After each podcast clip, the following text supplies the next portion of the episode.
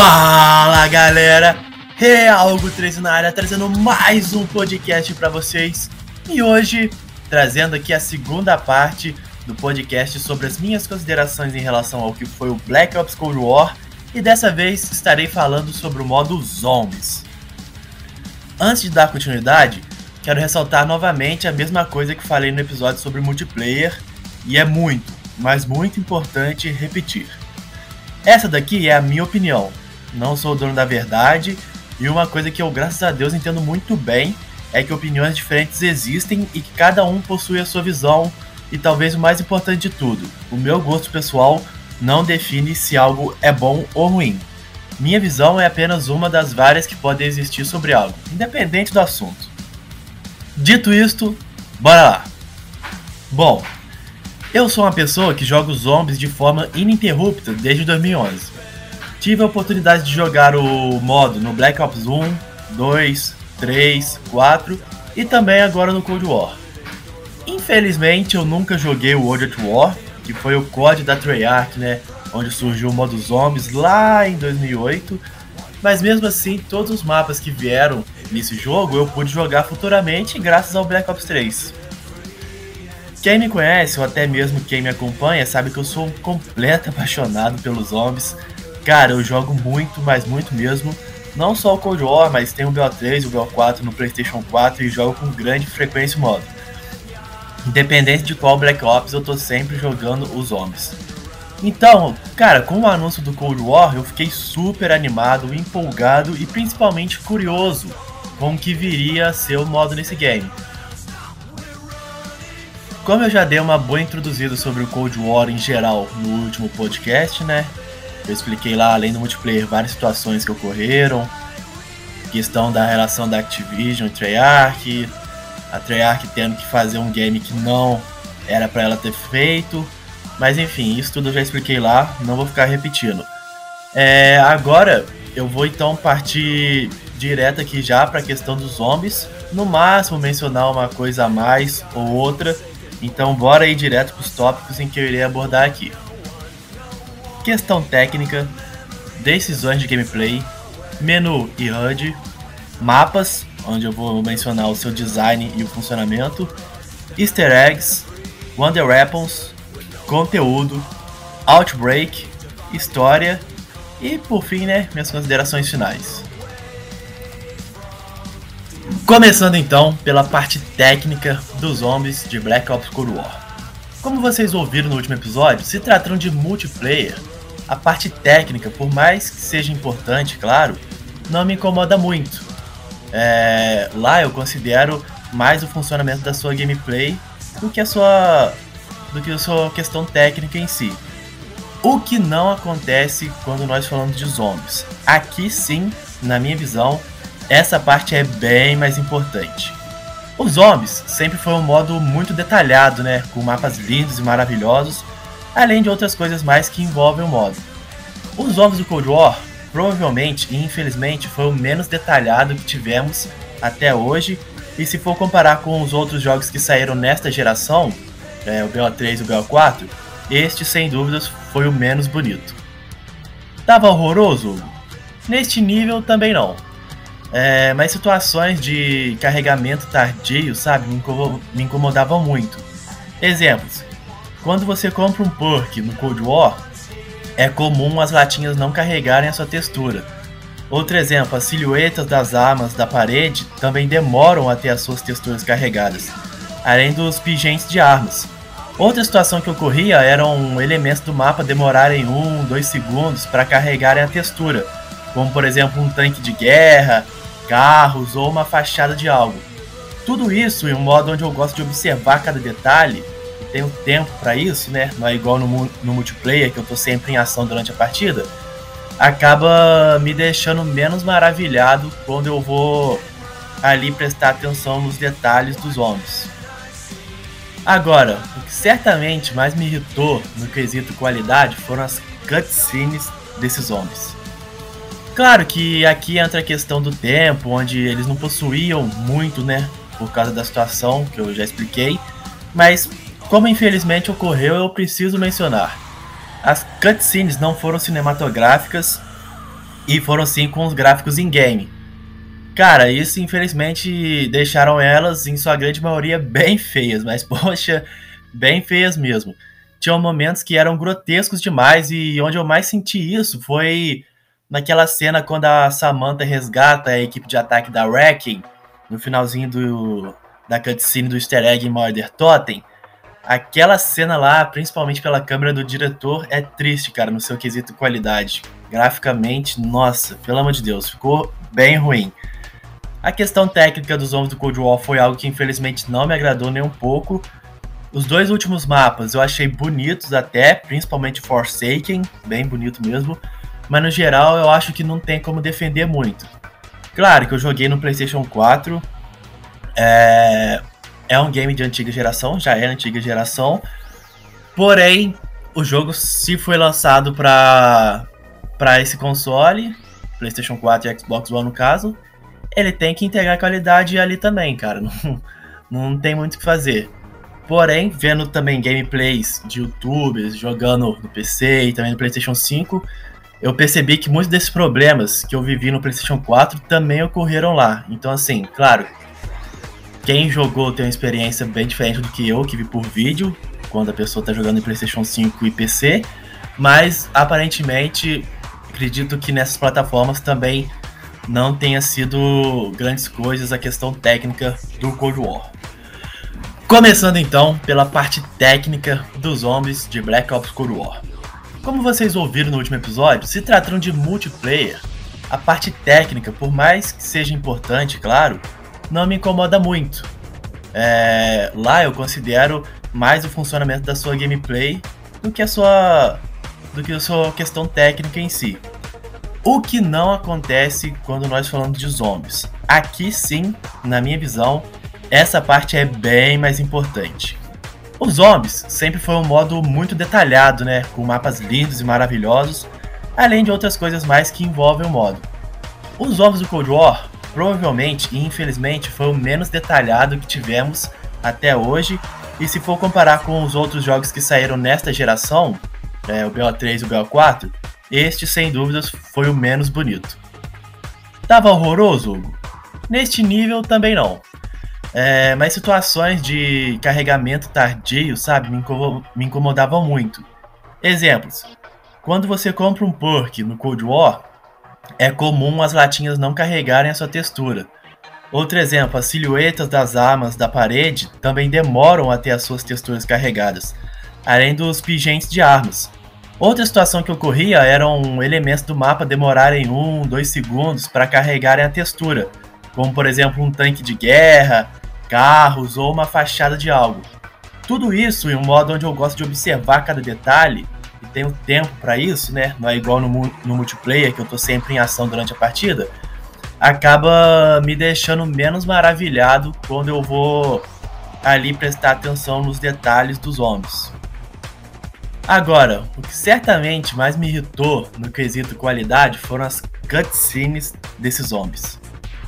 Claro que aqui entra a questão do tempo, onde eles não possuíam muito, né? Por causa da situação que eu já expliquei. Mas, como infelizmente ocorreu, eu preciso mencionar. As cutscenes não foram cinematográficas e foram sim com os gráficos in-game. Cara, isso infelizmente deixaram elas, em sua grande maioria, bem feias, mas poxa, bem feias mesmo. Tinham momentos que eram grotescos demais e onde eu mais senti isso foi naquela cena quando a Samantha resgata a equipe de ataque da Wrecking, no finalzinho do, da cutscene do easter egg em Murder Totem, aquela cena lá, principalmente pela câmera do diretor, é triste, cara, no seu quesito qualidade. Graficamente, nossa, pelo amor de Deus, ficou bem ruim. A questão técnica dos homens do Cold War foi algo que infelizmente não me agradou nem um pouco. Os dois últimos mapas eu achei bonitos até, principalmente Forsaken, bem bonito mesmo mas no geral eu acho que não tem como defender muito. Claro que eu joguei no PlayStation 4, é, é um game de antiga geração, já é antiga geração, porém o jogo se foi lançado para para esse console, PlayStation 4 e Xbox One no caso, ele tem que integrar qualidade ali também, cara. Não, não tem muito o que fazer. Porém, vendo também gameplays de youtubers jogando no PC e também no PlayStation 5, eu percebi que muitos desses problemas que eu vivi no PlayStation 4 também ocorreram lá. Então, assim, claro, quem jogou tem uma experiência bem diferente do que eu, que vi por vídeo, quando a pessoa está jogando em PlayStation 5 e PC, mas aparentemente acredito que nessas plataformas também não tenha sido grandes coisas a questão técnica do Cold War. Quando se fala em decisões de gameplay dos zombies do Black Ops Cold War, cara, para mim esse aqui é o ponto mais alto desses zombies. O Cold War ele trouxe uma gameplay bem diferente de tudo que a gente já tinha visto em qualquer zombies da Treyarch. Por esse motivo mesmo até, teve um pessoal da antiga que não, não curtiu muito essa mudança por causa de, de alguns fatores. É, facilidade é, seria um desses fatores também. Mas este não foi o meu caso, cara. Eu gostei demais dessa mudança. E na minha visão hoje, e posso vir a mudar futuramente, claro, mas o meu sentimento hoje é de que o Cold War tem a melhor gameplay de todos os zombies. Começando pelo fato da sua movimentação já ser mais rápida e fluida, o que é mais interessante para você fugir dos zumbis ou fazer uma rodinha, que é a estratégia comum dos players do modo, além de possuir sprint infinito, né? O que é bem mais interessante também. Você, tipo, começa a correr e continua correndo, não tem aquela corridinha e depois para porque o seu player cansa, sabe? Esse essa movimentação acho que deixou a parada bem mais fluida e bem mais interessante. Falando sobre os perks, agora cada um possui 5 níveis com melhorias que dão poderes, além da funcionalidade principal de cada um, sabe? Para upar, você precisava utilizar os cristais de Aetirion que você ganhava durante as partidas. Cristais que inclusive eram utilizados para outras coisas. É, eu vou mencionar mais pra frente quais são elas, e outras coisas que envolvem os perks que eu gostei muito foi que no Cold War você não possui o limite de 4 perks para utilizar. Agora você fica à vontade para comprar quantos tiver afim, o que dá uma gama maior de possibilidades, já que foi como mencionei no último podcast que eu fiz sobre os homens do Cold War, um podcast que eu lancei uma semana antes mais ou menos da Mother Totem sair. Antigamente, com o limite de 4 perks, era quase certo que você comprava o Juggernog o Speed Cola, o Double Tap e o Quick Revive, quando você tava afim de farmar round ali. Vez ou outra só que tu pegava um perk diferente. Então, assim, você quase sempre ficava limitado a esses quatro perks pra fazer uma partida bacana ali. Hoje em dia, cara, você pode pegar o número de perks que você quiser à vontade, sem restrição alguma.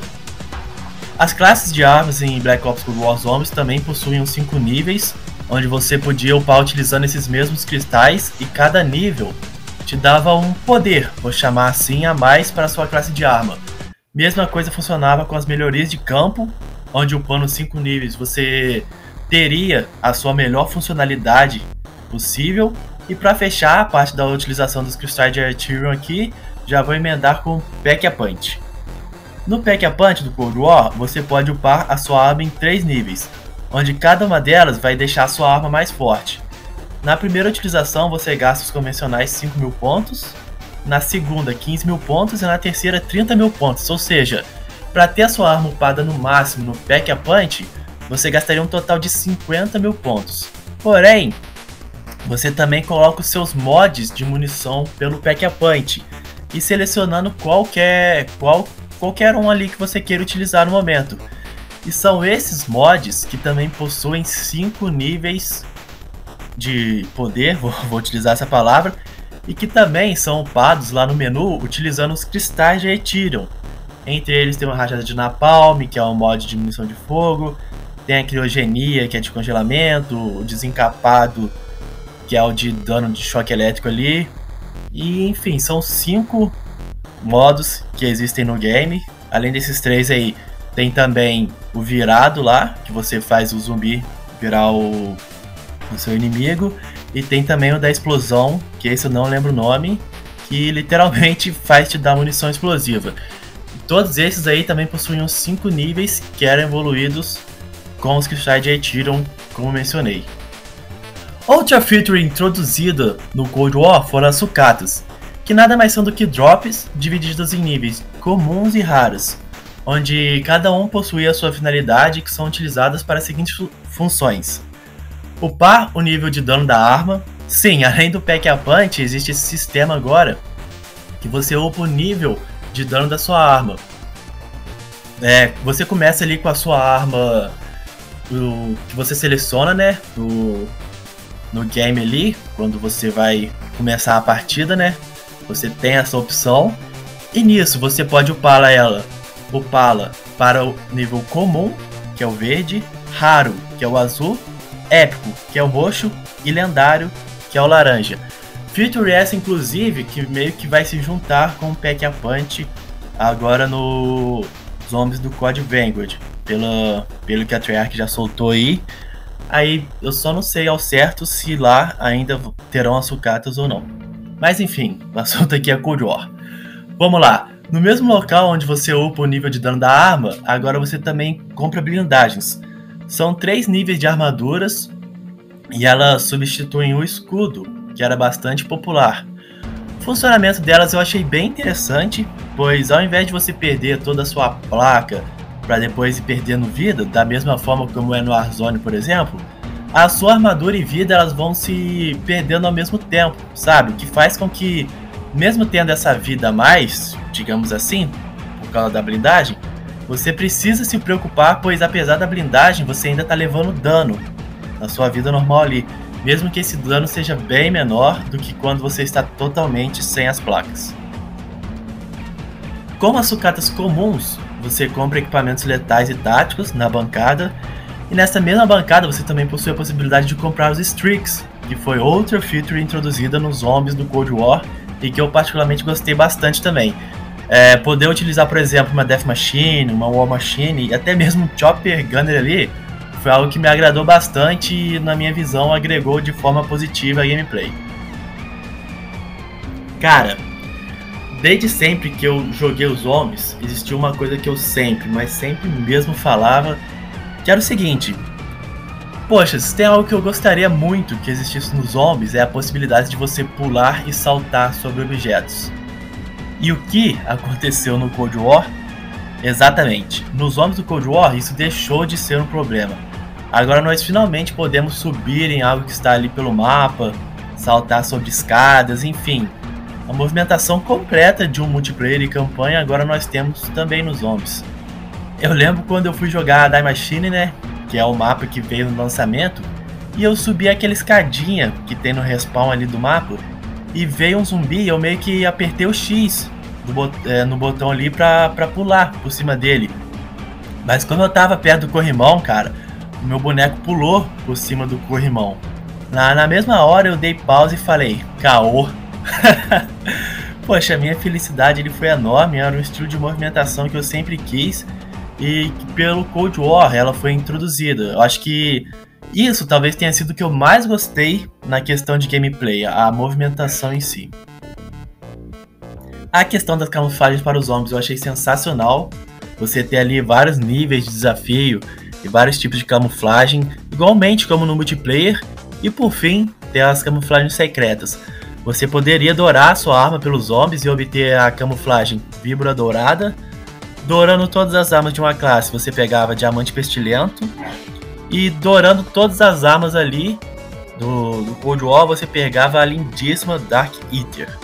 Por mais que seja realmente mais fácil dourar nos zombies do que no multiplayer, já que se trata de um PvE e não de um PvP, para compensar isso aí e dificultar um pouco mais, os números de kills eram bem chatinhos de alcançar, então assim, não se enganem, pegar a Dark Eater foi cansativo da mesma forma.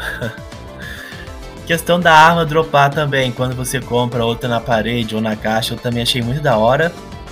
Porque dá pra você utilizar, dá para você agilizar a utilização da caixa, sabe? Já que você não precisa esperar a arma desaparecer ali, visto que você pode pegá-la e como a sua vai dropar ali no chão, é só pegar a sua de volta. Também até acaba sendo uma forma de dropar alguma arma pro seu amigo. Como mencionei, esta para mim é a melhor gameplay que os homens já teve Porém, nem tudo são flores e existiram sim algumas questões que me incomodaram. A primeira que eu vou mencionar é que a Mystery Box infelizmente foi morta nesse jogo. Porque é o seguinte, você tem a possibilidade de escolher qual arma quer iniciar a partida, né? Isso eu particularmente acho bem interessante, principalmente para farmar nível de arma e também camuflagem. Então é algo que eu apoio sim. O que eu acho que pegou foram duas situações aí. Primeiro, as armas disponíveis na parede são bem fortes, então é muito de boa você escolher qual arma quer e consequentemente não precisa perder tempo e pontos também, né, na caixa. Os side easter eggs para pegar as Wonder Weapons são bem tranquilos também, então você sem muito estresse consegue ali jogar com a sua arma principal que você selecionou antes de começar a partida e também com alguma Wonder Weapon, é só fazer essas side quests.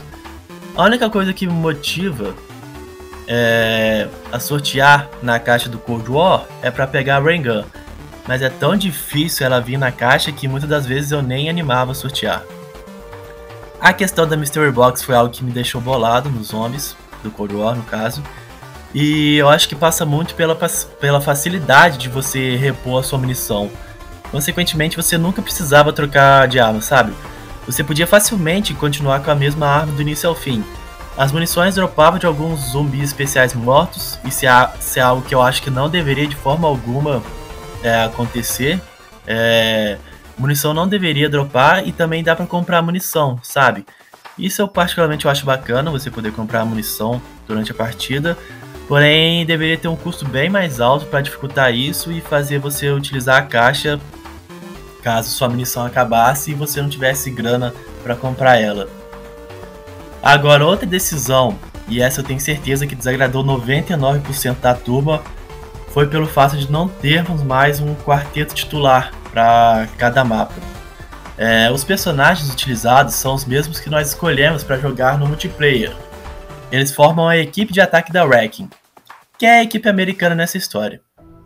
Isso para mim é ruim, né? Pois tira um pouco, um pouco não, tira bastante da identidade da parada e principalmente da identificação com a história, cara.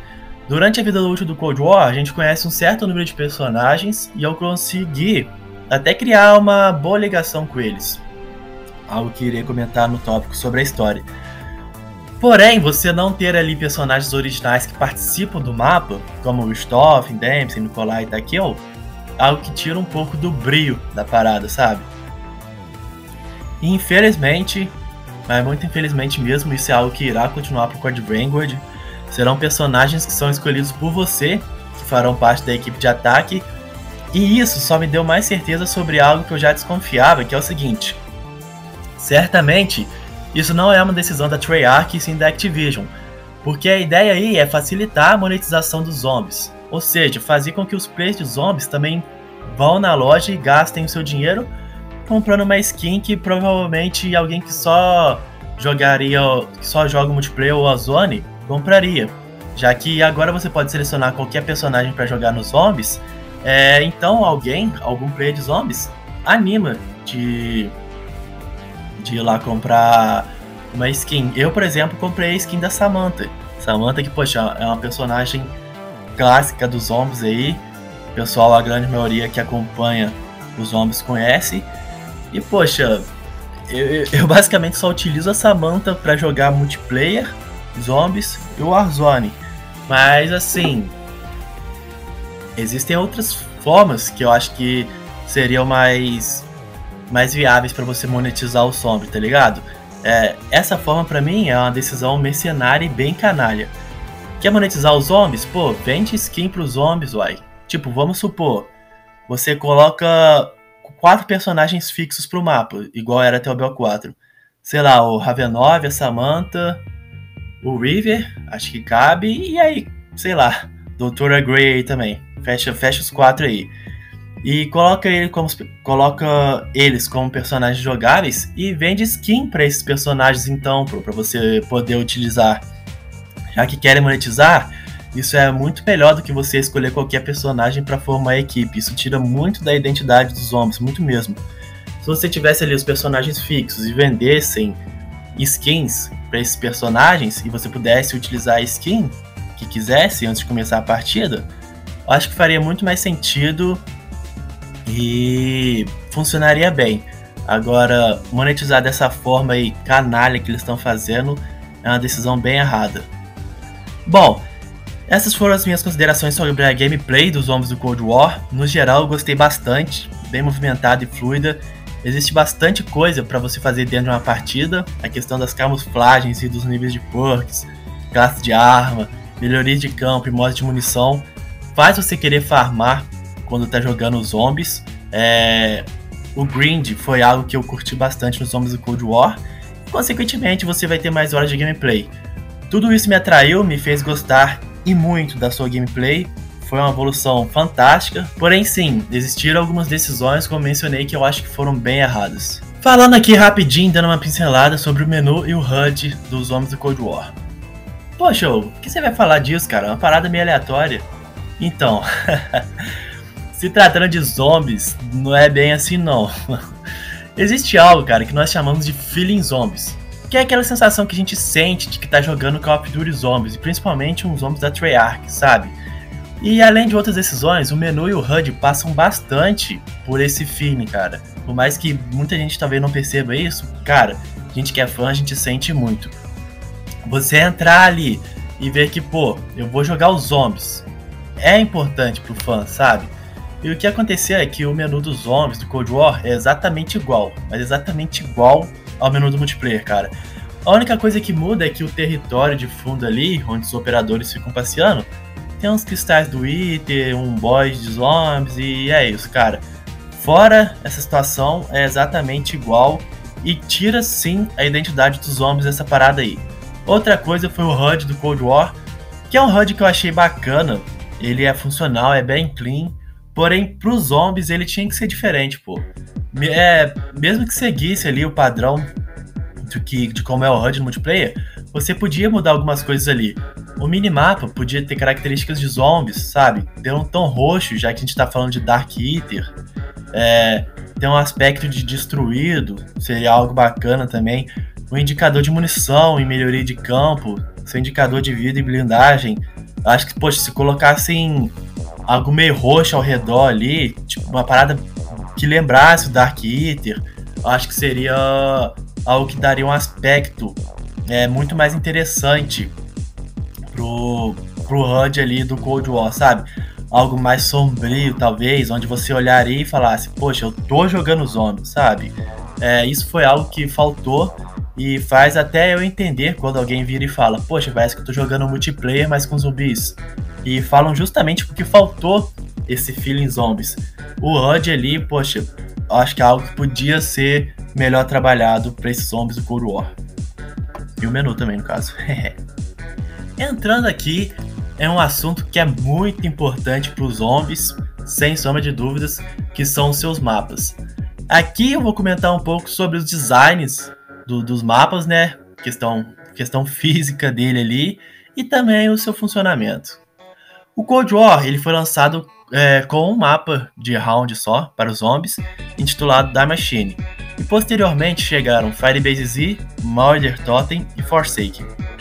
De cara, já quero adiantar algo que eu gostei em todos os mapas e que é o seguinte: para mim todos tiveram um tamanho ideal, de verdade mesmo. Foi um tamanho, foram tamanhos de mapas que eu gosto.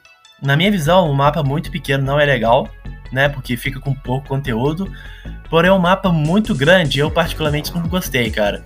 Eu acho que você perde muito tempo tendo que se movimentar quando precisa fazer algo.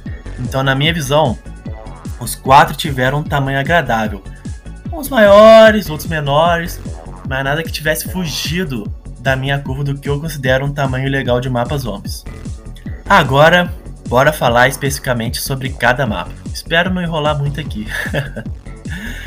A Die Machine, esse como eu mencionei, foi um mapa que veio junto com o Cold War e é o menor de todos, porém não é pequenininho não. A Die Machine nos apresentou novos zombies da Treyarch e suas features. Eu particularmente gosto do mapa, pois ele me traz esse feeling zombie, sabe? É um lugar isolado, abandonado, cheio de neve ali, além de ter o seu subterrâneo, onde você liga a energia e abre o portal pro Dark Eater, né? A anomalia melhor dizendo, eu sinto que ali eu tô jogando um zombie, sabe? É um mapa fácil, bem fácil mesmo. É, possui bastante locais amplos onde você facilmente faz uma rodinha ali e o que já indicava ali a ideia da Treyarch em facilitar a gameplay para a galera nova que estava chegando. Neste mapa vocês conseguem teleportar para o Dark Eater através das anomalias, uma parada bem legal e olha, a caracterização do Dark Eater é muito linda, cara, muito linda de verdade mesmo. Quando você se teleporta para lá, tu não sabe se joga ou se fica contemplando aquela paisagem, pô. é, aquelas águas vivas flutuando ali. Poxa, é, é algo muito lindo, sério. A caracterização do Dark Eater para mim foi algo sensacional nesses zombies. Vale ressaltar também que dentro da Machine nós temos uma Nat Derun Totem remodelada e bem bonita, por sinal. Para quem não sabe, este é o primeiro mapa de zombies da história, né? A Nat Derun Totem, e que veio no World at War lá de 2008. É, por mais que seja simples, a Die Machine é um mapa que me agradou e que, como mapa introdutório, eu achei que cumpriu bem sim o seu papel. Firebase Z. Bom, o mapa que chegou ali na Season Reloaded é definitivamente para mim o pior mapa de Black Ops Cold War. E já adiantando aqui, é o único que eu realmente não gosto desses, desses quatro que tivemos. Firebase é o único que eu definitivamente não gosto, não me vejo voltando pro mapa hoje em dia. Firebase é uma base vietnamita, né? Que foi invadida pelos zumbis e não consegue me trazer feeling algum de zombies, cara. É, no máximo ali, no seu, no seu local de respawn, aquilo ali eu acho que é bem caracterizado, achei bacana, mas só ali também. É, em Firebase Z eu sinto totalmente tô numa base militar, cara. Você tem muitos elementos de guerra, tem um helicóptero caído em certa parte do mapa ali, eu diria que na principal parte do mapa, para você fazer sua gameplay. Seus interiores não passam sensação alguma de modo zombies. Cada área que liga a energia possui trincheiras bem amplas no lado externo que são mal ambientadas quando se trata de zombies, sabe? É, falta aquele feeling sombrio e são locais que você só vai mesmo para ligar a energia e depois para conter as invasões zumbis que vêm através das anomalias. Se bobear, cara, Firebase Z é para mim o pior mapa da história dos zombies no quesito ambientação. Não consigo lembrar de outra agora, mas eu acho que é. Sua área principal ali de gameplay, onde tem um helicóptero caído, é ampla até demais, facilita muito e é bem sensal mesmo. E se tem uma coisa que eu posso elogiar aqui do mapa, né, pra não só falar mal dele, é que é facilmente, o melhor mapa que você tem para farmar camuflagem. É, fica ali nessa área principal do mapa e arregaça de pegar baixa crítica, cara. Baixa sem levar dano, etc, porque você vai fazer a rodinha com muita facilidade.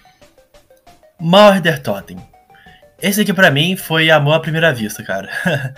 Murder Totem chegou na Season 4 Reloaded do Cold War e nos trouxe um mapa noturno situado em Berlim. Este já é um mapa mais complexo e melhor traba trabalhado do que os outros dois que nós tivemos até então. O mapa engloba ali as ruas de Berlim, os prédios ao redor, onde você pode se movimentar em certa parte dos seus interiores e também na cobertura de cada prédio. E também temos a área do metrô ali, que é bem interessante e, e toda a questão do subsolo. Os próprios trens, né, que são, que são dois ali, que ficam passando de vez em quando o subsolo ali onde você liga a energia e possui outros pontos de interesse são áreas que eu achei bem interessante no mapa. Mother Totem é um mapa muito muito bacana na minha visão, bom, a palavra é essa, eu acho bom, e que já traz algo mais trabalhado, como eu mencionei.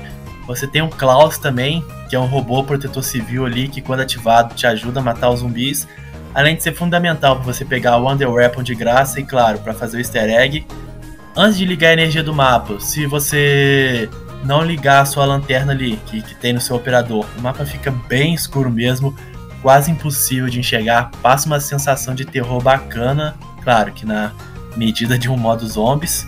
E existem certos pontos do mapa, cara, que me trouxeram um pouco de nostalgia, e eu acho legal mencionar. Quando eu tô na fábrica de roupas, me lembra um, um pouco certa parte ali da Killer Totem, o local no subsolo onde você encontra a área secreta lá, que tá a Valentina. Me lembra Shadows of Evil, já na parte do Pack a Punch, onde fica a máquina de desafio. Me lembra um pouco o mapa tal do BO2, sabe? É, diferente de Die Machine e Firebase Z, esse não é tão simples de fazer a rodinha. Para mim, que jogo o modo há muito tempo, não apresentou dificuldades. de verdade. Encontrei fácil alguns lugares ali. Porém, vendo pela visão de quem se ingressou nos zombies pelo Cold War, esse é um mapa que a pessoa já não tem tanta facilidade como os dois anteriores, tá ligado? E eu humildemente admito que essa dificuldade a mais, por mais que ela não seja muito também, é, me agrada sim ser um pouco mais difícil. O Forsaken. Este é o último mapa que tivemos pro Cold War e que consequentemente gera muitas expectativas é, e não tem como fugir isso, disso, cara. O Forsaken é disparadamente, poxa, mas disparadamente mesmo, o mapa mais bem trabalhado e com maior complexidade no Cold War. Ele se passa em uma instalação soviética que simula uma cidade americana, instalação essa que jogamos até na campanha do game. O mapa é bem bonito, mais bonito do Cold War, eu diria. Seu trabalho de iluminação é bem da hora também. É, o seu spawn ali é semelhante ao que ocorre no mapa Moon do Black Ops 1, sabe?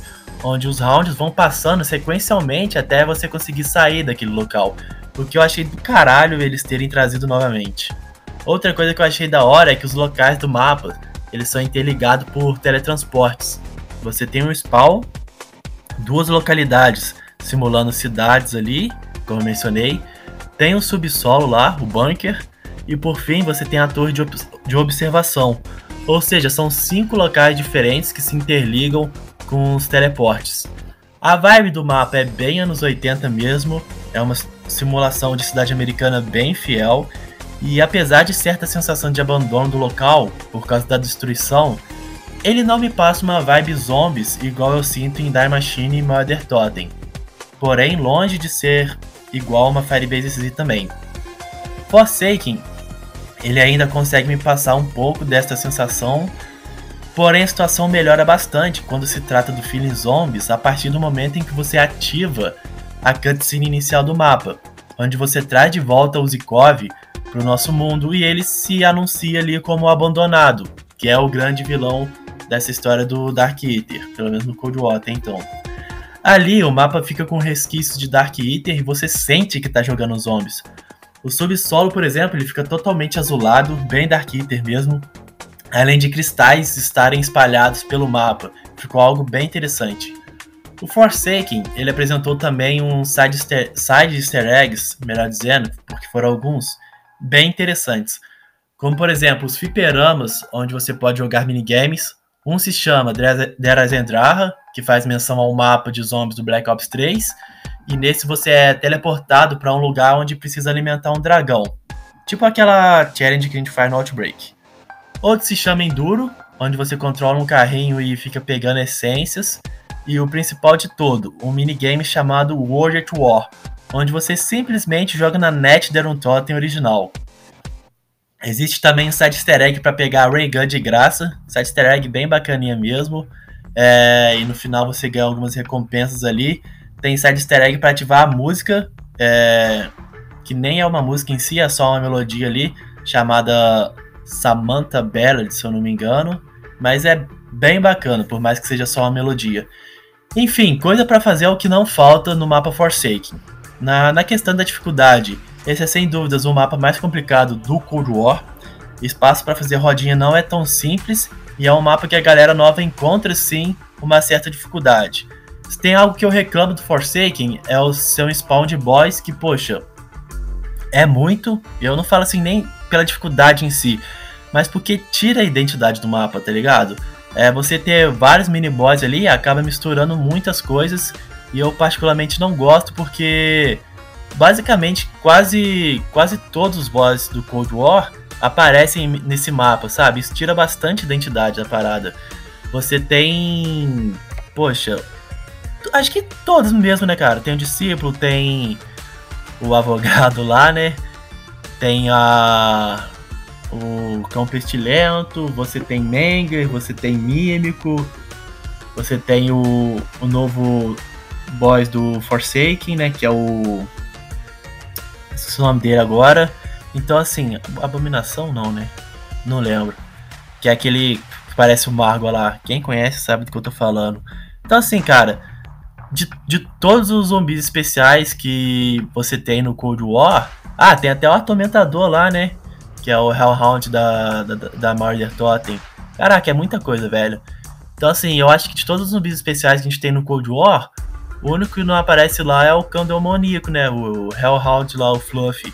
De resto, aparece tudo, velho. Tudo, tudo mesmo. Eu acho que isso tira a identidade. Você não cria uma identificação assim do tipo, poxa, esse boss aqui, esse zumbi é desse mapa, tá ligado?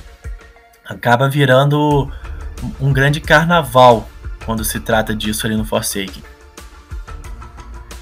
Se for para colocar em ordem os mapas pelo tanto que eu gostei no Cold War, eu colocaria em primeiro a Mother Totem, em segundo Forsaken, em terceiro Die Machine e em quarto Firebase Z. No quesito geral dos mapas, eu gostei sim. É, desse meu top aí, os três primeiros eu gosto de jogar, só Firebase Z mesmo que eu fico meio sei lá. Mas é isso, cara. Eu acho que isso envolve até as minhas expectativas. Porque quando foi anunciado lá que o conteúdo dos zombies também seria gratuito, poxa, eu já tinha como muito óbvio o seguinte: cara, eles não vão fazer mapas super lindos, bem trabalhados e detalhados igual sempre foi. Isso era algo que eu tinha absoluta certeza antes mesmo do, do Cold War ser lançado.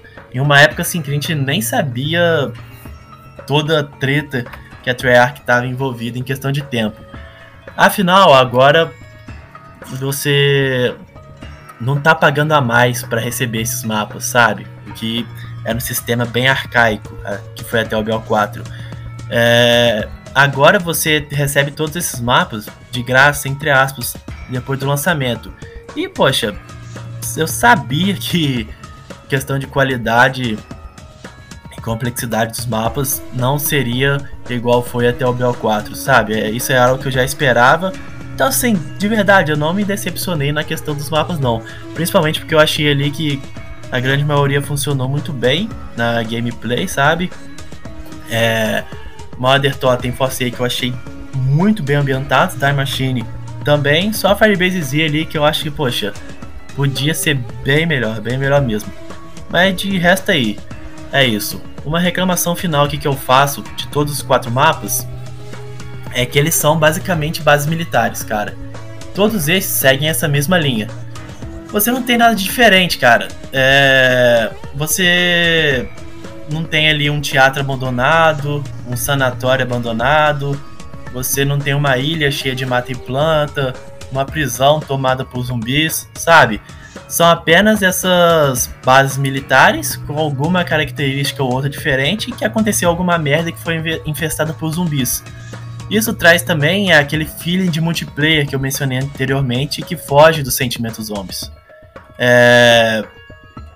Isso me traz a sensação de que daqui a dois, três anos, quando a gente for lembrar dos zombies do Cold War, talvez os mapas sejam sim esquecíveis, tá ligado? É, mesmo eu gostando de jogar neles, eu admito que faltou muita identidade nesses mapas. Talvez, tipo, quando sair o próximo Zombies do, do Black Ops, mais especificamente, a gente olha assim pro Cold War e fala, poxa, cara, verdade, né? Tiveram aqueles mapas lá. Mas, poxa, não vai olhar igual a gente olha no The Totem, igual a gente olha pra Moon, pra Blood of the Dead, pra Mob, igual a gente olha pra Buried. A gente não vai ter esse olhar, cara. Não adianta. Sobre os easter eggs. Esse, sem dúvidas, é, é um tópico meio complicado do, do Cold War, porque foi facilmente os zombies com o menor apelo dos easter eggs. Os dois primeiros que nós tivemos, o de Die Machine e Firebase Z, foram muito fáceis, tanto de descobrir quanto em fazer. E no quesito cutscenes, o de Die Machine é apenas uma extração. Só isso, você sobe no helicóptero e mete pé enquanto o Die Machine vai explodindo ali. Já em Firebase Z realmente tem uma cutscenezinha bem mais legal ali. Essa, aquela ali, poxa, achei bacana. Aí nós temos os dois easter eggs do modo Outbreak, onde o primeiro é realmente bem bacana de se fazer. Talvez ali junto com o Elder Totem o mais complicadinho. Porém, a cutscene é só uma extração também, é assim como foi Die Machine. Já o segundo easter egg do Outbreak é muito sem graça de fazer. Poxa, facílimo, facílimo. E possui uma cutscene bem xoxa ali. Nada demais. Aí a gente chega em Mother Totem, onde as coisas finalmente melhoraram. Mother Totem para mim possui o melhor easter egg do Cold War, é, tanto para fazer quanto no nível de dificuldade e também boss fight. Ele não é, não é simples assim e apresenta o que para mim é uma das melhores boss fights de todos os zombies. É, boss fight, inclusive, bem dificinho até, nada muito fora, fora do padrão assim, mas considerando o padrão Cold War, é, dá para dizer sim que a boss fight contra a Valentina ali é, é bem dificinho assim. Além de ter uma cutscene que já dá um gatilho pro último mapa e, poxa, uma cutscene bem bacana. Então, juntando tudo isso aí, eu acho que Murder Totem tem o melhor easter egg pro Cold War. Já forcei que possui um easter egg bem fácil de fazer, bem fácil mesmo. Talvez ali o só não é tão fácil quanto o de Die Machine Firebase Z. Porém, a sua boss fight é muito boa, assim como a boss fight da da Murder Totem, porém não tão difícil quanto a de Murder Totem. E em Forsake a gente tem uma cutscene final dos homens do Cold War e olha que cutscene, hein? Poxa, por mais que assim, no quesito qualidade, eu já mencionei que não tenha sido boa por utilizar gráficos em game, mas é uma cutscene que no quesito história, ela realmente é muito boa e que nos empolgou demais, cara. Como mencionei, nós não tivemos bem de easter egg e pode pode ser sim considerada a pior parte desses zombies aí. Easter os easter eggs decepcionaram bastante. Todos consistiam basicamente em fazer alguns passos para descobrir algo que nos, que nos levavam a boss fight que era quase sempre quebrar, quebrar o escudo do boss para você conseguir dar dano em seu corpo, sabe? É, foi tudo assim padronizado, quase tudo padronizado em todos os easter eggs, sabe? foi ficando uma parada bem genérica. Foi algo muito copiado, digamos assim, de um mapa pro, pro, pro outro e que foi bem enjoativo. Mas no final das contas eu acredito que os dois últimos easter eggs ele tenham sido bem mais positivos e dado uma aliviada na barra do que negativos, sabe? Porque tava crítica a situação até ali. Mas eu acho que Murder Totem e Forsake conseguiram, assim, trazer easter eggs que no geral foram legais. Dando só uma passada aqui rápida pelas Wonder Weapons dos mapas, que são muitíssimo importantes nos zombies, que é algo que eu sei que nós sempre esperamos. Nós tivemos a DIE, a Ray K84, a Cerberus e a Chrysalex.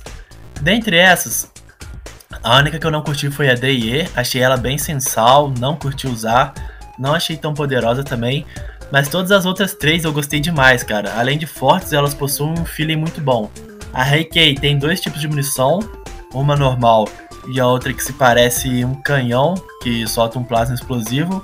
A Cerberus, que se tornou uma das minhas Wonder Weapons preferidas de todos os zombies. É super forte e tem um feeling sensacional, além de possuir mais três versões além da sua forma original, que são bem interessantes também. Já a Chris Alex é para mim a mais OP, ou uma das mais OPs, talvez, de todas as Wonder Weapons que já existiram nos zombies. Ela é um machado, né? Que vem diretamente do Dark Eater ali. Muito, in, muito linda e além disso ela se transforma em uma SMG bem poderosa também, cara. Em relação aos Wonder Weapons, eu não tenho o que reclamar do Cold War. Olha, agora a gente vai entrar no tópico que para mim é a grande tristeza dos zombies do Black Ops Cold War, que foi o seu conteúdo, sabe? Claro que existe toda a situação que Treyarch está envolvida, é, que eu já expliquei, mas a gente está aqui para falar sobre o que foi entregue em relação ao conteúdo. Foi bem complicado pro Cold War. Os zombies do game ele chegou com um mapa de round. Até aí tudo bem. É, poderia ter sido uns dois? Poderia, seria bacana. Mas vi um só já ocorreu em outros momentos, então assim, nada demais por aqui. O grande, o grande problema foi a sua continuidade primeiro mapa de DLC veio no dia 4 de fevereiro na Season Reloaded do Cold War. E quando ele veio, a gente já ficou assim: caramba, poderia ter vindo antes, né? Na Season 2, nós tivemos a introdução do Outbreak, que iremos falar especificamente sobre mais pra frente. E o que aconteceu? Cara, a gente ficou recebendo só território e território do Outbreak durante muito, mas muito tempo. A frustração aí já era clara e a gente já tava puto, velho. Não tinha outra. Foi então que no dia 15 de julho, na Season 4 Reloaded, mais de 5 meses depois de Firebase Z, que o mapa Mother Totem chegou. Foi esse tempo todo sem um mapinha novo e só recebendo conteúdo pro Outbreak, sabe? Nunca nenhum outro código da Treyarch tinha ficado tanto tempo sem receber um mapa de zombies na sua vida útil. Se tu for ver, cara, foi quase meio ano sem mapa novo em um jogo que possui apenas um ano de vida útil. É uma situação completamente ridícula. Aí depois, agora no início da Season 6, né, nós tivemos um novo mapa de rounds também. Ou seja, nós tivemos um total de 4 mapas de zombies para o Cold War. E cara, no Black Ops 4, se você tivesse comprado Season Pass lá antes do jogo lançar, você recebia esse número de mapas já em seu lançamento, cara.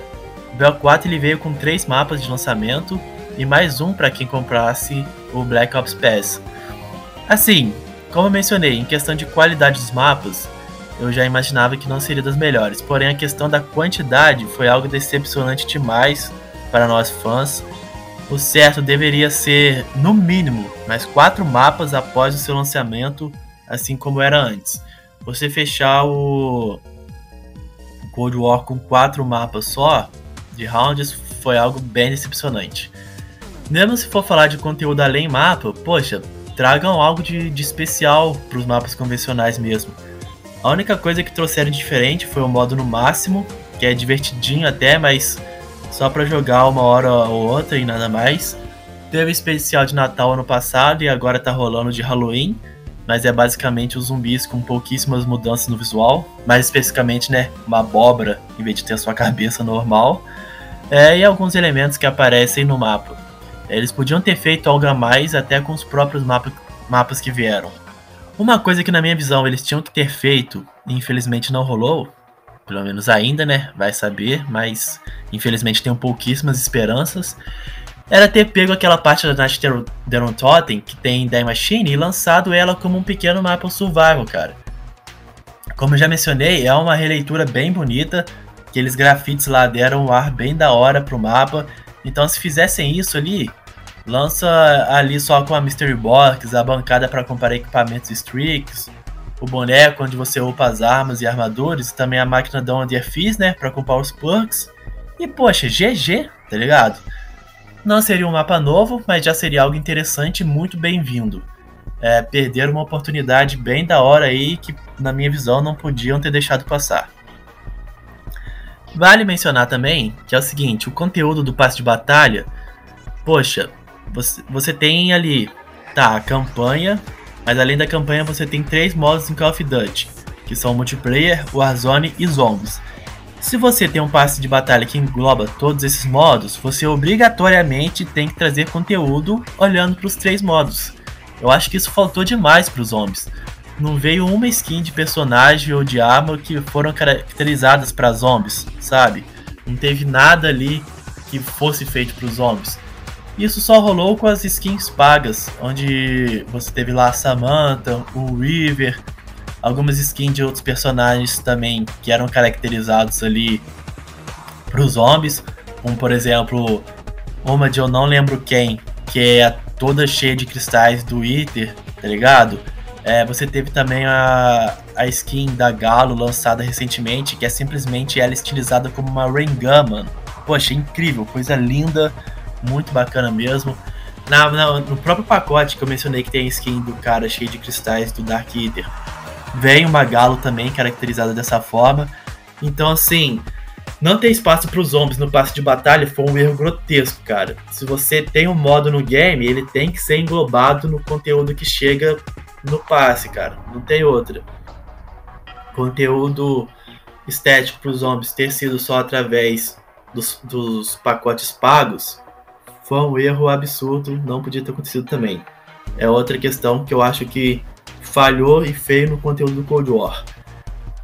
Fechando assim essa parte de conteúdo, foi decepcionante, não tem outra palavra. É, pro Verg de agora, eu acho que infelizmente vai continuar nessa mesma pegada, porque eles não estão tendo tempo, a Track não tem tempo. Então, assim, Infelizmente, é isso que a comunidade zombies está recebendo atualmente, cara. É pouquíssimo conteúdo e de qualidade técnica duvidosa. Bom, eu decidi trazer aqui o Outbreak também como um tópico exclusivo dele, pois eu acho que ele está diretamente ligado à questão do conteúdo. O Outbreak ele se trata de um modo em mundo aberto onde você não joga com o objetivo de passar round, igual é nos zombies convencional, e sim com o objetivo de trazer missões para que então você se teletransporte para outro território ou, ou então você solicite a sua extração e termine a partida, no caso. De verdade mesmo, na Season 2 ali e até no comecinho da Season 3, eu curtia de certa forma até o Outbreak, cara. Por mais que nunca tenha me atraído tanto quanto os mapas de round, o Outbreak é uma pegada diferente para os zombies e poderia ter dado certo, mas muitos problem problemas existiam. O modo, evidentemente, tirou o espaço dos zombies tradicional, e isso deixou não só eu, mas a esmagadora maioria da comunidade muito puta. Como mencionei, na questão de conteúdo, a gente ficou quase meio ano recebendo só territórios pro Outbreak e nada de um mapa novo pros zombies, tá ligado? Além disso, na minha visão, as missões principais e secundárias que existiam no Outbreak é, durante, as partidas, durante as partidas elas são poucas e mesmo tendo saído novas missões durante o ano, ainda continuaram sendo muito poucas, sabe? Você mudava de território basicamente para fazer a mesma missão novamente, tornando o modo altamente enjoativo, cara, altamente enjoativo mesmo. O número de zumbis pelos mapas são poucos. Quando você não está fazendo algum objetivo, assim, são pouquíssimos que aparecem. São raros os momentos em que você passa algum sufoco com os inimigos. A situação geralmente está sempre sob controle. Agora, para mim o que mais pegou no, Out, no Outbreak foi a sua ambientação, cara. Literalmente eles só pegaram os mapas do multiplayer e colocaram zumbis, sabe? Você tá jogando em um mundo que tá tudo ok ali, bonitinho, sem nenhuma destruição, sem sangue ou corpos mortos, mas tem um bando de zumbis andando. É, se anteriormente eu já tinha citado a questão do Feeling Zombies, então aqui no Outbreak eu falo tranquilamente que o Feeling Zombies é zero, cara. Nesse modo você parece estar totalmente jogando multiplayer com zumbis mesmo e isso não consegue me atrair. Eu sinceramente acho que a ideia do modo é boa, mano, de verdade, mas a execução foi bem largada e mal feita. Cara, foi só um reaproveitamento de algo mesmo que eles precisavam para fazer para trazer conteúdo durante o ano para os homens. Dificilmente algo novo nos homens, é, independente de quando sair, irá conseguir superar o sentimento que é jogar um mapa baseado em rounds. E esse foi o jeitão clássico, né, que nos conquistou. Mas eu acho que se o Outbreak fosse mais trabalhado nas questões das suas missões, se tivesse a cara de uns zombies, sejam com territórios mais escuros, destruídos, com bastante sangue, e principalmente se não tivesse tirado o espaço de conteúdo dos mapas, o Outbreak talvez fosse ser bem mais aceito pela comunidade. Tanto é que esse modo novo que vai vir pro Vanguard aí, que mistura o Outbreak com o modo convencional, eu já olho de uma forma bem mais aceitável. É por mais que não seja mapas convencionais, é, onde e o, esse modo ele vai reutilizar também os mapas do multiplayer, é, esses mapas eles vão chegar com uma cara mais de zombies e não apenas jogar eles do jeito que são lá, tá ligado? Agora, se ocorrerem de deixarem de lado os mapas de round no Vanguard, assim como foi no Cold War, o que eu não duvido ocorrer, o pessoal não vai gostar desse modo novo e não, e com razão. Mas enfim, isso só saberemos como é que foi lá pro final de 2022. Agora, em 2021, nós tivemos o Outbreak e definitivamente eu acho que ele passou longe de agradar a comunidade como um mapa de round agrada. Agora, o nosso último tópico antes de irmos para as considerações finais nós vamos falar sobre um pouco, né, sobre a história de Black Ops Cold War. E olha, eu tô bem empolgado com a história, cara.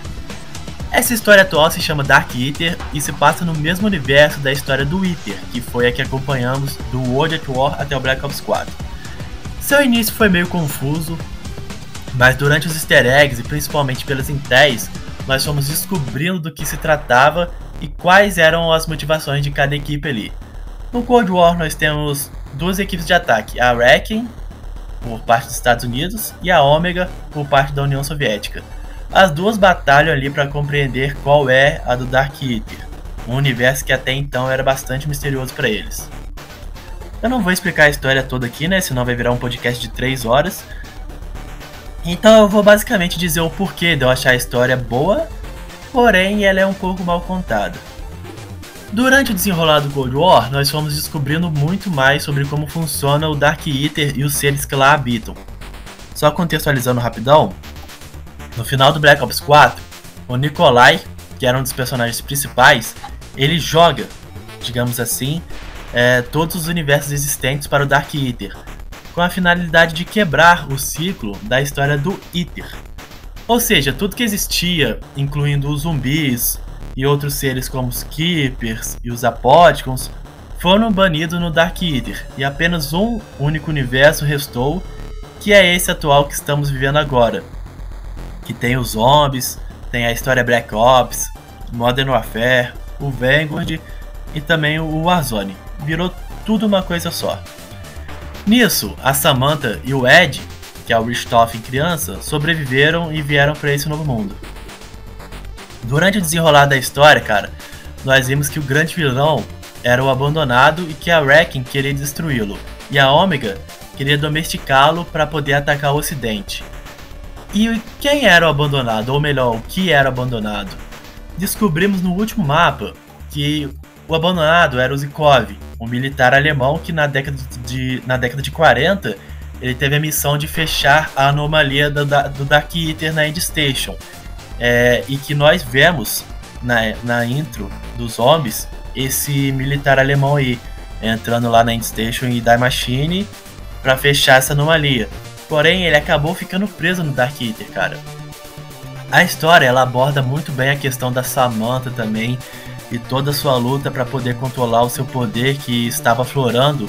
E mesmo não tendo personagens fixos em cada mapa, cara, eu consegui me envolver com os personagens através dos rádios durante as partidas e também pelos intéis. O Weaver, Major Carver, Dr. Strauss, a Dra. Grey, Ravenov, Kravchenko, Dr. Peck e, claro, a Samantha foram personagens que, na minha visão, foram bem desenvolvidos sim durante o Cold War. O maior problema para mim aí é a forma que, eles utilizaram para que eles utilizaram para fazer isso. O Cold War, cara, possui um sistema de intéis, onde você pega documentos, registros de áudio, é, também algumas bugigangas, vou dizer assim, nos mapas ali e também no Outbreak. Porém, cara, são 578 fucking intéis. Isso é coisa pra caralho, cara. E, poxa, pra alguém pegar tudo isso, ou a pessoa tá muito afim mesmo, mesmo com todas as outras coisas da vida para ela poder fazer, ou ela não tem ou ela tem muito tempo, né? E se dedica completamente nisso. Porque não é simplesmente achar, né, cara? É... Aliás, não é simples achar, melhor dizendo. Principalmente no Outbreak, pô. Olha o tamanho do mundo que nós temos lá. É, a... a não ser que tu veja um vídeo, é claro, de onde estão todas as intéis, não vai ser tão simples você achar elas.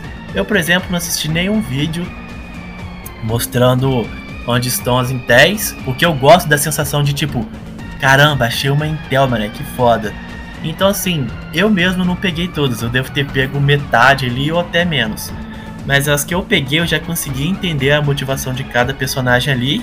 E outra coisa que eu fiz, claro, foi ver vídeos no YouTube explicando sobre o desenrolar da história, cara. Isso me ajudou muito.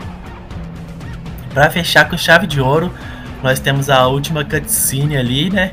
Que nos mostra que o diretor da Wrecking é nada mais, nada menos do que o nosso querido Richthofen, mais especificamente o Ed, né? Aquela criança que eu disse que veio para este mundo junto com a Samantha, mas que no fim das contas é o Richthofen mesmo, uma outra versão do Richthofen.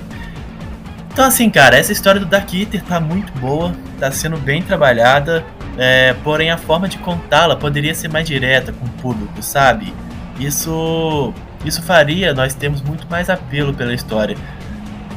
Você dividir a forma como conta ela em 578 em 10 não é uma forma legal, cara. Eles precisam rever isso aí e trazer uma forma assim mais direta pra, pra galera, tá ligado? No Vanguard, a história Zombies ela será do Dark Eater também, porém não é uma continuação direta e sim uma prequel. que se passará na época da Segunda Guerra Mundial. Então assim, tô torcendo muito para que no Black Ops de 2023 nós tenhamos a continuação direta dos zombies do Cold War, ainda mais que na última cutscene nós temos o Pack aparecendo 5 anos depois e procurando por algo ali no Oceano Pacífico, sabe? O que já tá rendendo algumas teorias aí. É, eu gostei demais dessa história e torço pelo seu desenvolvimento futuramente. Antes de partir para as minhas considerações finais, eu quero dizer que este podcast é editado pelo Léo. Notícias, curiosidades e tudo sobre games e que você encontra no Clube do Game. No Instagram e Twitter você encontra como arroba Clube do Game On, na Twitch como CDGLEO e ele também possui um podcast onde eu já até participei, que é o Clube do Game. Bora prestigiar o trabalho incrível que o Léo faz, trazendo sempre o conteúdo mais atualizado possível e nos mantendo informados, seja no Instagram, Twitter ou pelos podcasts. Além de possuir também entrevistas muito boas com vários produtores de conteúdo do Brasil. Bora lá, te garanto que vale muito a pena. Beleza, meus jovens, partindo finalmente aqui para as minhas considerações finais sobre os zombies de Call of Duty Black Ops Cold War. Assim como todo o Cold War, né, os zombies também sofreu com o seu desenvolvimento graças a toda a situação de merda em que a Activision envolveu a Treyarch. Eu diria até, cara, que os zombies foi a parte mais afetada porque esse é um modo que você precisa desenvolver muito bem durante toda a vida útil do game. Convenhamos que trazer conteúdos pós-lançamento para o multiplayer é muito mais fácil do que trazer para os zombies, que engloba uma infinidade de coisas. O Cold War contou apenas com 4 mapas de round e é o código da Treyarch com menos mapas de zombies ao lado de sabe qual jogo? O World at War, que é lá de 2008. Ou seja, fica muito evidente o quão prejudicial foi o tempo de desenvolvimento para o modo. Além disso, nós tivemos também o Outbreak, que foi o modo alternativo que chegou para os zombies, e que infelizmente trouxe para a comunidade a impressão de que ele tomou o espaço dos zombies convencional e que a gente sempre conheceu e que ama demais, pô. A falta de identidade foi algo que me incomodou muito nesses homens particularmente e que passa certamente pela falta de, de criatividade para a construção dos mapas, que como mencionei, eram basicamente bases militares em locais diferentes, de formatos diferentes e também principalmente pelo fato de não termos personagens fixos para cada mapa. Isso tudo mexeu muito com a falta de identidade que os zombies sempre teve. Porém, cara, na minha visão, o Cold War apresentou uma evolução fantástica na sua gameplay que sempre foi muito boa. Mas era sim necessário dar uma repaginada ali para trazer algo definitivamente novo. Ainda mais após um BO4 que já havia sido conturbado e reforça aqui que hoje no Cold War nós temos o que para mim é a melhor gameplay de zombies que já tivemos. Outra coisa que eu acho até que é uma opinião meio impopular que eu tenho e creio que a maioria não tenha parado para pensar nisso, mas no Cold War, cara, sinceramente eu voltei a sentir algo que eu senti até o BO2 só, que é o seguinte: jogar o game só para sobreviver ali e pegar round. Nos mapas do Black Ops 3 e Black Ops 4, até mesmo nos mapas de DLC do Black Ops 2, você geralmente precisava fazer um bocado de coisa para aí sim finalmente começar a sua gameplay, tá ligado? No Cold War isso não é necessário, você começa a jogar ali, liga a energia, faz uma coisa ou outra e arregaça de pegar rounds, cara. Essa sensação de survival, por incrível que pareça, me voltou, me voltou junto com os zombies do Cold War e me prendeu demais nele, mano. Como mencionei no início do, no início do podcast, tem mais de uma década que eu jogo zombies. Infelizmente, só não tive a oportunidade de jogar World at War. Então, consequentemente, eu tenho um olhar mais de vanguarda sim para a parada. Porém, me colocando aqui no lugar de quem jogou os zombies pela primeira vez no Cold War, esse cara foi facilmente o mais acessível como o primeiro zombies de alguém. O que é super importante, querendo ou não, para você introduzir novos jogadores ao modo. É, a gente da antiga tem mania de olhar para a parada como tryhards que amam a pegada que os zombies têm. Mas a realidade, cara, é que a maioria dos jogadores são player casuais, velho. É igual no Warzone, por exemplo. Por mais que a evidência seja da galera casca grossa, a galera tryhard, o pessoal que joga muito, tanto em questão de habilidade quanto em questão de tempo, a maioria esmagadora do pessoal que joga o game é casual, mano. É, o Cold War tem disparadamente os nomes mais fáceis da franquia. É, isso tem vezes que me incomoda, tem vezes que eu não ligo, acho que, acho que vai do meu humor no dia. É, eles também têm os easter eggs mais fáceis da história, e isso me incomoda 100%, né? Já que tu facilitou o game pra galera nova, os easter eggs tu podia ter mantido a pegada mais hardcore também, mas fato é que o trabalho deles para trazer novos players foi bem feito. O, o que me incomodou, o que incomoda a galera, foi o fato de que não conseguiram aliar e encontrar um meio termo entre agradar o pessoal da antiga e os novos players quando a gente toca no assunto facilidade. E assim, por mais que o Cold War tenha passado por todos esses problemas, eu me divirto bastante jogando esses zombies. E se eu tô me divertindo é porque, consequentemente, eu gostei do modo no jogo. Cara, concordo que os, concordo que os zombies do Cold War ele tá longe de ser tão bom quanto foi o do BO1, BO2 e BO3. É evidente que a qualidade dele tá, tá na prateleira mais para um BO4 do que esses outros três. Mas a realidade é que até hoje não houve um zombies, cara, da Treyarch que eu não tenha curtido, pô. Até mesmo o BO4, que geral reclama, eu gosto bastante dele também. Inclusive, tá na minha lista, no meu pensamento, comprar todos os seus mapas de DLC futuramente, né? Um dia aí. Mas enfim, cara, o Cold War tem uns zombies que não é histórico e memorável, provavelmente. A real é essa. Você não vai olhar para ele e lembrar, igual tu olha hoje em dia pro BO1 que você jogou lá antigamente e tem um sentimento nostálgico. É, mas o Cold War tem uns zombies que, mesmo talvez não sendo memorável no futuro, é, eu me divirto bastante. Joguei muito e continuarei jogando. Até porque eu sei lá quando eu vou comprar o Vanguard.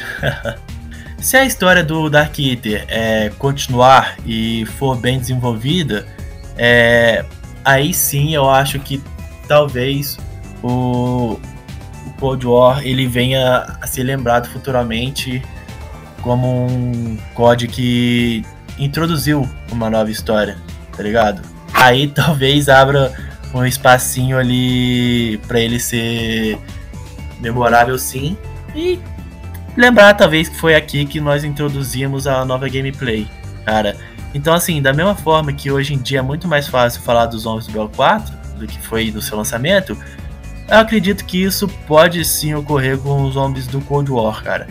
É, levando em consideração todo o problema de tempo que de produção que a Treyarch teve, a situação de ter que trazer o COD um ano antes do previsto por, por causa de tudo que ocorreu, é, inclusive após eu gravar esse podcast do multiplayer no, no Cold War, é, eles informaram que a Treyarch vai estar 100% encarregada do modo ranqueado do multiplayer do Vanguard. É, enquanto eu estava fazendo esse roteiro aqui dos zombies, saiu essa notícia. Ou seja, tá uma coisa a mais aí para eles fazerem, sabe? Então, ou seja, estão super sobrecarregados. Mas enfim, a Treyarch conseguiu sim entregar uns zombies que funciona e que particularmente me rendeu um, tempo grandioso de gameplay ter muita coisa para grindar é algo que me atraiu muito nesses zombies. Peguei a Dark Eater, é... depois de muita luta, fiquei buscando concluir as missões de cada season também, mas nem sempre consigo. Então, assim, é... tempo de gameplay foi algo que eu tive bastante nesses zombies aí. Então é isso, galera. Tô empolgado com essa história do Dark Eater, já tô louco esperando o Black Ops de 2023 para acompanhar essa continuação Vantagem regressiva que já começou. Se mudarem os planos e simplesmente abandonarem isso, eu vou ficar muito chateado. Eu quero saber o que aconteceu com a Samantha, eu quero o desenvolvimento do Ed e entender também o que o Peck tá tramando, além de muitas outras coisas. E de verdade mesmo, eu acho que vão dar sim a continuidade que essa história merece e aparentemente ela veio para ficar. Aproveitando, né, e comentando um pouco sobre a minha expectativa para os homens do Vanguard, é, de verdade, cara, o que tá me animando nele no momento é só o fato de ser o primeiro zombies na nova engine e também aparentemente estar muito lindo, mas muito mesmo. Porque o primeiro mapa lançado vai ser de objetivos e não convencional de rounds, né? Vai ser uma mistura ali de Outbreak com mapa tradicional. Não vai ter, não vai ter easter egg, que chegará só na Season 2. Repetindo, Season 2 que deve ser lá para fevereiro, provavelmente. E a gente torce, né, para que o primeiro mapa de rounds chegue nessa Season 2, então, né, no mínimo. Já que não vai ser lançado com mapa de rounds. Na Season 1 também não vai chegar mapa de rounds, então assim, tomara que lá na Season 2 chegue esse mapa. Então assim, cara, falando de conteúdo, eu acho que pro Vanguard a parada vai ser tão dura ou até pior que o Cold War. O que me anima é que aparentemente o visual dele vai ser bem mais próximo do que aos zombies. Essa que foi então a minha opinião sobre o que foi os zombies do Call of Duty Black Ops Cold War. Busquei trazer tópicos do Cold War que achei importante analisar para dar esse feedback e trazer a minha opinião. Acho que tem uma visão muito mais de aceitação sobre certas decisões do que a maioria do pessoal das antigas. Entendo demais que a Treyarch não teve tempo e o que me resta é ficar na torcida para que, quem sabe, um dia nós voltemos a ter uns zombies de altíssimo nível e com o tempo de produção e atenção que esse modo merece. Fica aqui o meu agradecimento a todos que acompanharam. Não foi um podcast curto, sem dúvidas. Já, já até tenho em mente aqui que esse é o podcast mais longo que eu já fiz até hoje. Mas é porque, poxa, eu começo a falar de zombies, eu empolgo, cara. Não adianta. Como sempre, fico aberto aqui a críticas sobre a qualidade do podcast, claro.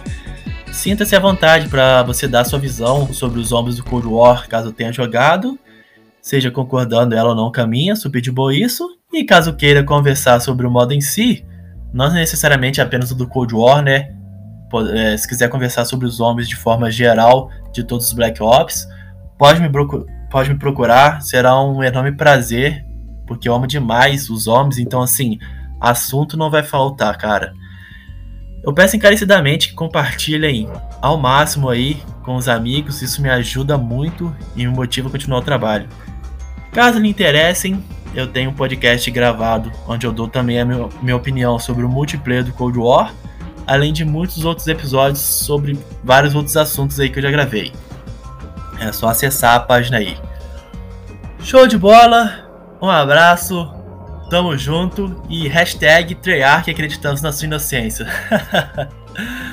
Valeu!